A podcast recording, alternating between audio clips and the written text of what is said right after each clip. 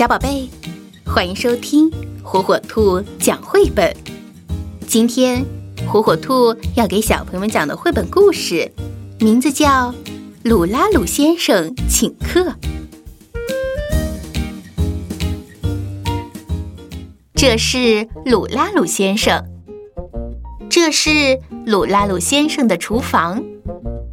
鲁拉鲁先生平时不做菜，可是，一到星期六，他就会跑到城里的市场，买来一大堆做菜的材料，然后在令他骄傲的厨房里做出各种特别的菜肴。瞧，鲁拉鲁先生多么得意！谁敢小看鲁拉鲁先生做菜的手艺？他上过好几年厨师班，还研究过好多本菜谱嘞。调味呀，火候啊，都严格按照学过的操作，当然会好吃的。能做这么好吃的菜，总该有人赞赏吧？嗯，邀请谁来做客呢？有了。邀请院子里的朋友们好了，对，就在这个星期六。到了星期六，鲁拉鲁先生买来了一大桌子做菜的材料，刚要动手，朋友们就进来了。虽然约的是晚上，可是他们好像都等不及了。我来帮忙，我也来帮忙。大家这么说着，都挤进了厨房。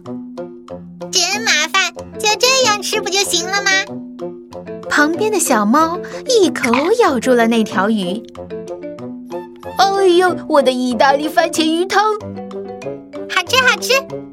小猫嘎吱嘎吱地吃着，很开心。哦，这个味道也不错呀。小猴子也在一边吃起了虾。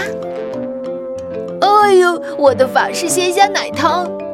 大家都纷纷大吃大嚼起做菜的材料来，这让鲁拉鲁先生目瞪口呆，越看越生气。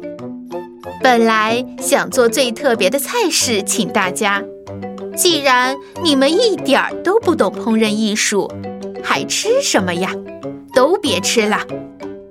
鲁拉鲁先生把大家正吃着的东西一样。一样抢过来，自己吃了起来。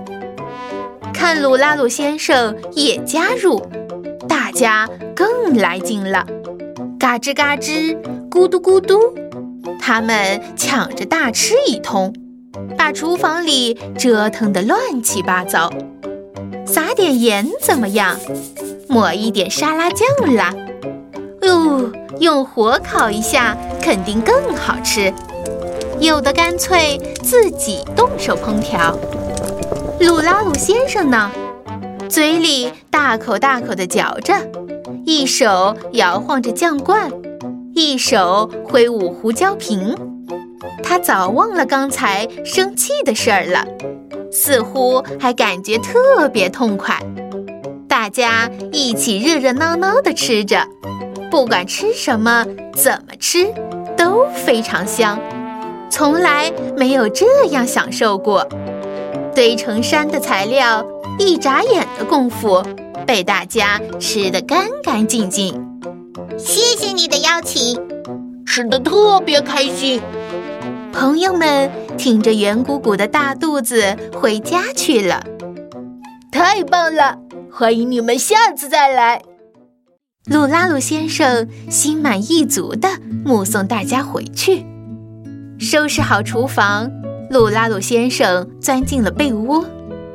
突然，他坐起来，像说梦话似的嘟哝道：“哦，糟了，忘了给他们上餐后点心，那些果汁冰激凌，呃，还有印度式奶茶。”